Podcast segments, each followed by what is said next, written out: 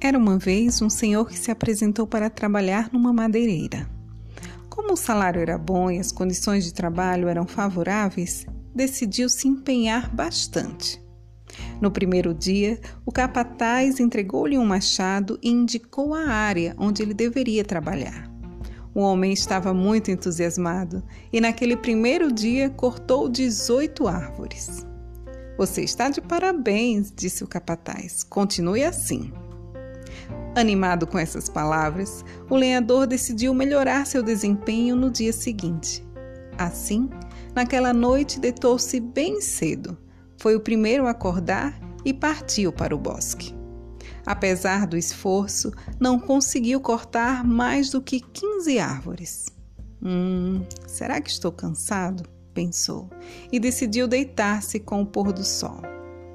Ao amanhecer, acordou convencido de que bateria sua marca de 18 árvores. Porém, não chegou nem à metade. No dia seguinte foram sete, depois cinco, e no último dia ficou a tarde toda tentando terminar de cortar a segunda árvore. Preocupado com o que o capataz poderia pensar, o lenhador decidiu contar o que estava acontecendo prometendo esforçar-se até o limite da sua energia. E o capataz perguntou: Quando foi a última vez que você afiou o machado? Afiar o machado? Não tive tempo.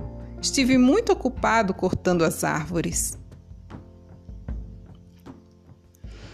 E eu acabei de ler para você o conto O Lenhador Esforçado, que está no livro do Jorge Bucay, As Histórias que Me Ensinaram a Viver.